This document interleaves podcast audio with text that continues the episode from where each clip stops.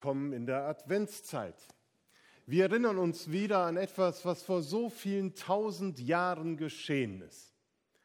An die erste Ankunft Jesu Christi in dieser Welt. Daran erinnern wir uns, wir bereiten uns auf Weihnachten vor. Und das würde ja schon eine solche Zeitspanne beinhalten, wo man sagt, ja, das ist ja Zeit genug.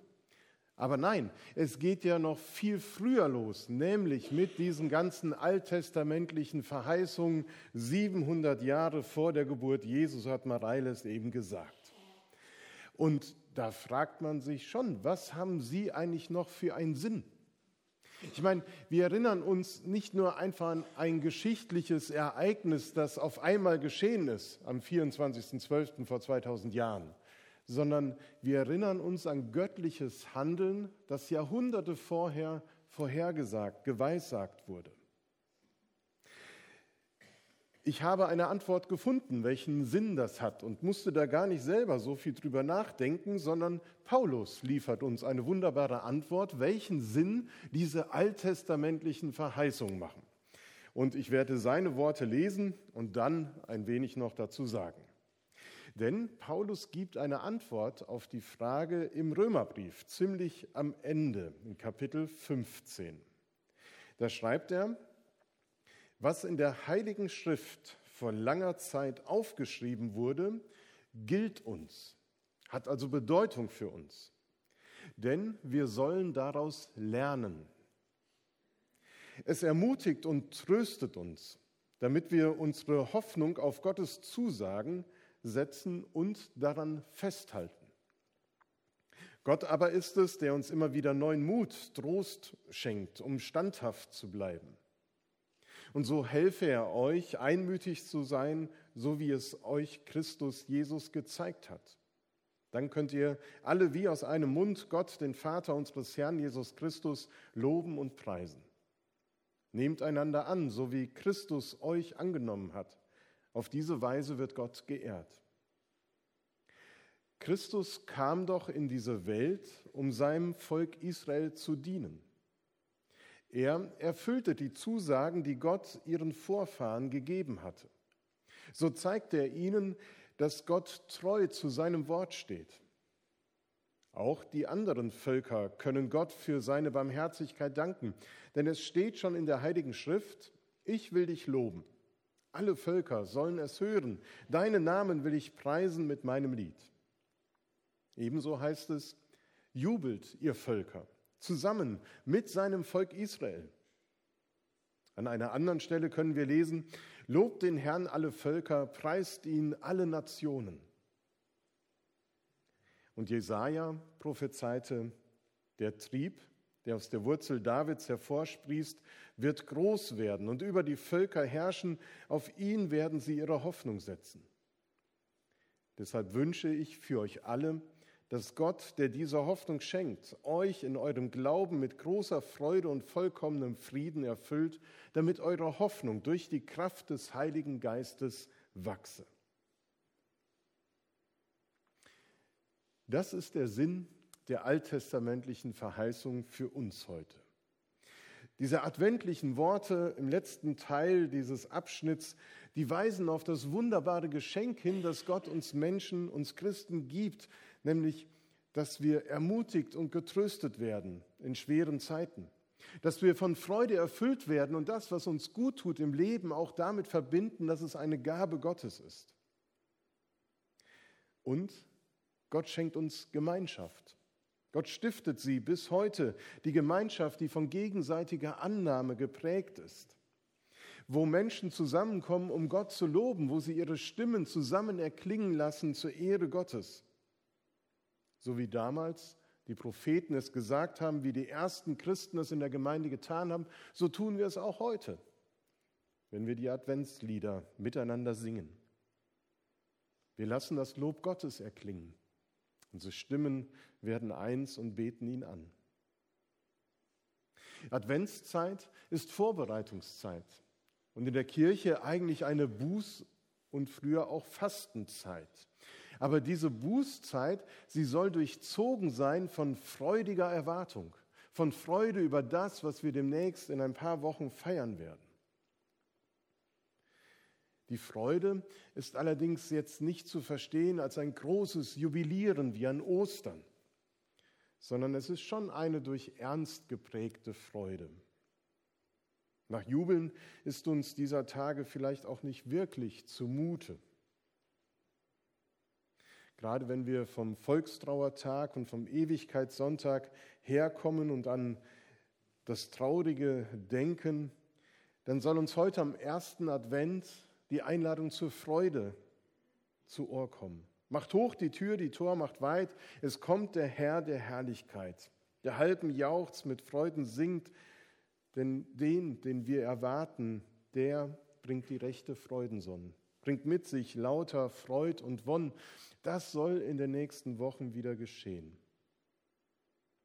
Es geht also wenn wir die alttestamentlichen Verheißungen betrachten und das Geschehen mit Jesus, dass wir von Freude und Hoffnung erfüllt werden. Dass wir erkennen, dass Gottes Wort gilt und er zu seinen Verheißungen steht.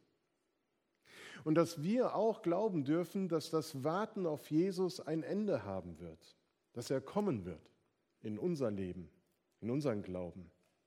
Wir dürfen erwarten, dass der Retter der Welt, der Heiland, der Messias, der Gesandte Gottes in unseren Alltag kommt, uns neu berührt und manch dunkel hell macht. In unserem Leben, in unserer Welt, in unserer Zeit. Sein Kommen haben die Propheten des alten Bundes angekündigt. Viele Jahrhunderte liegen dazwischen den prophetischen Verheißungen, die wir eben gehört haben, und der Geburt Jesu. Und ich glaube, dass die Menschen in all den Jahrhunderten ja nicht nur dabei waren, als Jesaja das gesagt hat, sondern sie mussten diese Worte weitergeben an ihre Kinder und Enkelkinder, damit sie nicht verloren gegangen sind.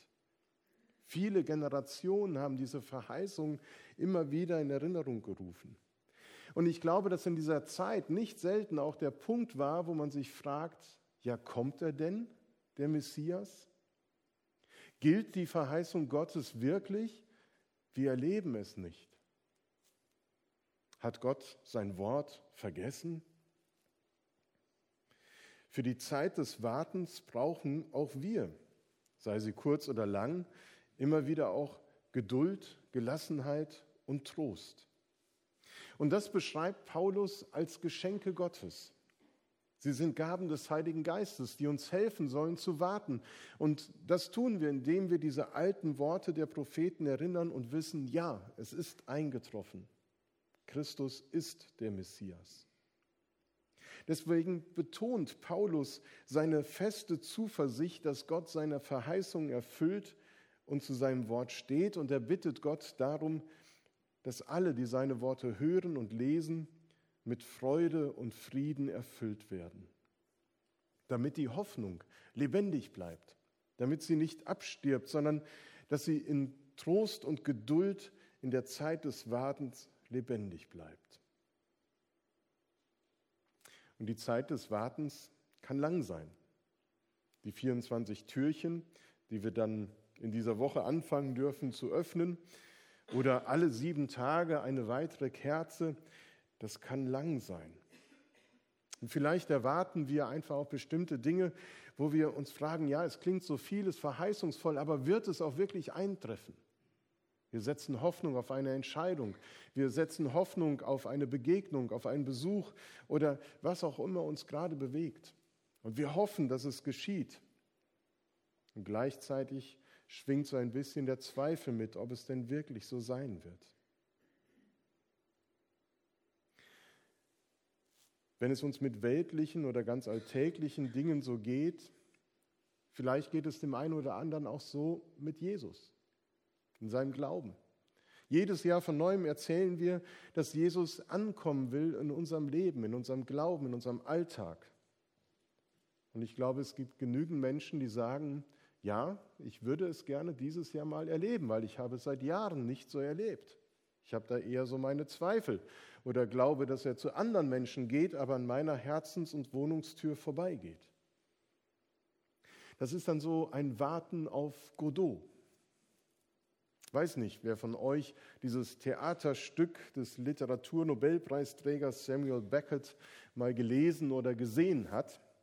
Ich erinnere mich, dass wir das als Lektüre im Deutsch-Leistungskurs hatten. Und es war schon irgendwie spannend, jetzt nochmal so einzutauchen und zu gucken, worum geht es denn da eigentlich? Und klar, es geht ums Warten. Warten auf Godot, das ist schon ein Sprichwort geworden für sinnloses Warten, vergebenes Warten. In diesem Stück geht es um Männer, die berufs-, familien- und wohnungslos an einer Straße sitzen und eben auf den Herrn Godot warten. Und mit ihm verbinden sie ihre ganze Hoffnung.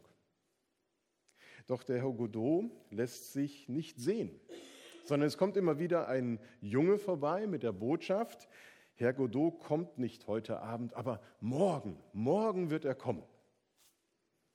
Aber er kommt nicht. Er wird niemals kommen. Sie warten auf ihn umsonst. Und so ist eben der Herr Godot mit den anderen Protagonisten in dem Stück eben zu Personen geworden, Symbolen geworden, die vergebens auf etwas oder jemanden warten. Und es hat sich in der ganzen Zeit, seitdem dieses Stück geschrieben und dann auch mal aufgeführt worden ist, immer wieder heftige Diskussionen ergeben, wer ist denn der Herr Godot? Und ich erinnere mich, dass wir auch darüber diskutiert haben, was meint denn der Autor damit? Was will er uns denn damit sagen? Das ist wie mit Bibeltexten, da muss man auch immer fragen. Und mein atheistischer Klassenkamerad, der hat gesagt, der Herr Godot, das ist Gott. Und der kommt nicht. Da wartet man vergebens drauf, dass Gott kommt. Und ich als frommer Baptist habe dem natürlich widersprochen, kann mich aber nicht mehr erinnern, wie das Gefecht ausgegangen ist. Beim Recherchieren habe ich jetzt eine Antwort vom Autor gefunden, die er selbst gab, wenn er danach gefragt worden ist, wer denn Herr Godot ist. Er pflegte mir nämlich zu sagen, glauben Sie mir, wenn ich wüsste, wer es ist, ich hätte es hingeschrieben. Es bleibt also ein Rätsel. Rätsel sind spannend, aber manchmal eine Belastung und nicht zufriedenstellend. Vor allen Dingen bringen sie keine Hoffnung. Und während es ein Rätsel bleibt, wer sich hinter dem Namen Godot verbirgt, wissen wir, wer sich dahinter verbirgt, der im Advent kommen will. Das ist der große Unterschied, dass wir auch auf jemanden warten, aber wir wissen, wer kommt und wir wissen, dass er kommt. Wladimir und Estragom, so heißen die beiden in dem Stück, die warten umsonst. Und während sie warten, werden sie immer freud- und hoffnungsloser und machen allerlei Unsinn und reden über Belanglosigkeiten und wollen sie auch noch das Leben nehmen. Unser Adventswarten ist ganz anders geprägt sondern das soll von Freude erfüllt werden, von freudiger Erwartung, dass da wirklich etwas passiert und dass ich Christus begegne und etwas Neues erleben kann, auch wenn ich schon so viele Jahrzehnte Advent feiere. Christus will kommen. Und auf diese Ankunft darf ich mich vorbereiten darf das erwarten. Die Zeit des Wartens, sie soll nicht einfach verspielt werden wie von den beiden Männern in diesem Theaterstück, sondern sie soll von uns gestaltet werden. Sie soll von uns geprägt werden, dadurch, dass wir das auch äußern. Ja, wir warten auf Jesus. Wir warten, dass er kommt und wir glauben, dass er kommt.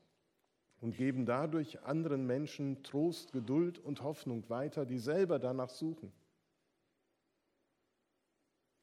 Das Warten der Christen ist so anders. Unser Warten soll sich in Freude und im Frieden verbinden und eben dadurch Trost, Geduld und vor allem Hoffnung, Hoffnung geben auf das Warten.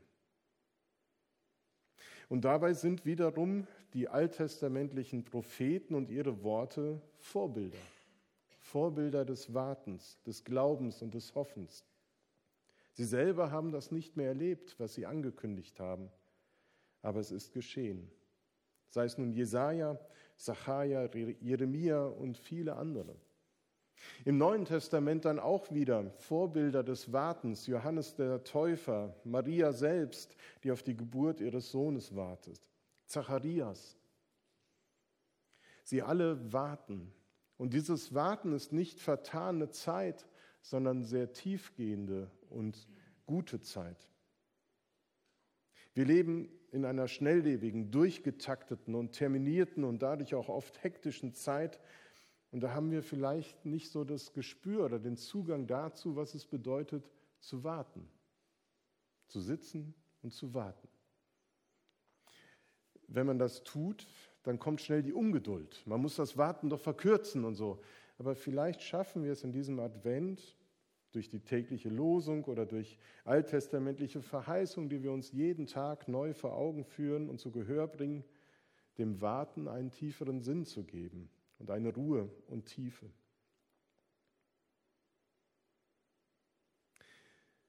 In der Hektik geht dem Menschen so manches verloren. Vor allen Dingen auch das Offensein für das oder für den, der kommen wird. Offen bleibt man, wenn man hofft. Wenn man sagt, ja, ich hoffe, Christus neu zu begegnen. Wir bleiben offen für das Kommen, die Ankunft des von den Propheten angekündigten Messias. Sein Kommen ist Grund unserer Hoffnung. Der französische Philosoph Gabriel Marcel hat einmal gesagt, die einzige echte Hoffnung ist die, welche sich auf etwas richtet, das nicht von uns abhängt. Die einzige echte Hoffnung ist die, welche sich auf etwas richtet, das nicht von uns abhängt. Übersetzt bedeutet das, Grund und Gegenstand unserer Hoffnung sind nicht wir selbst und können wir selbst nicht schaffen. Wir können ihn weder bewirken noch nicht herstellen, sondern er wird uns geschenkt werden müssen. Er wird uns von außen gegeben werden müssen. Der Grund unserer Hoffnung und Zuversicht ist und bleibt etwas, das Gott uns schenkt. Und deswegen rückt Paulus diesen Zuspruch in den Mittelpunkt seines Textes den Zuspruch, dass Gott zu seinem Wort schenkt und diese Worte von Gott wirklich der Grund unserer Hoffnung und Zuversicht sein dürfen in dieser Zeit. Er rückt den Zuspruch der Gemeinschaft der Glaubenden in den Mittelpunkt, um deutlich zu machen, dass dort, wo diese Gemeinschaft lebt und sich ausrichtet auf Gott, dass der Glanz der Herrlichkeit Gottes sichtbar wird und erfahrbar wird. Während wir warten, sollen wir uns in Freude und im Frieden einander annehmen und aus dem Wort Gottes Trost, Geduld und vor allem Hoffnung schöpfen. Und Paulus stimmt dann, ein Ehre sei Gott in der Höhe im Hier und Jetzt ein und lädt Gemeinde ein, damit einzustimmen, den himmlischen Engelsgesang. Lasst uns miteinander auch heute darin einstimmen und dadurch eben Freude und Hoffnung bewirken indem wir jetzt auch nach der Predigt miteinander singen, Freue dich Welt. Und ich verbinde das zum Schluss mit dem Wunsch von Paulus. Deshalb wünsche ich auch dir, wünsche ich euch allen, dass Gott, der diese Hoffnung schenkt, euch in eurem Glauben mit großer Freude und vollkommenem Frieden erfüllt, damit eure Hoffnung durch die Kraft des Heiligen Geistes wachse. Amen.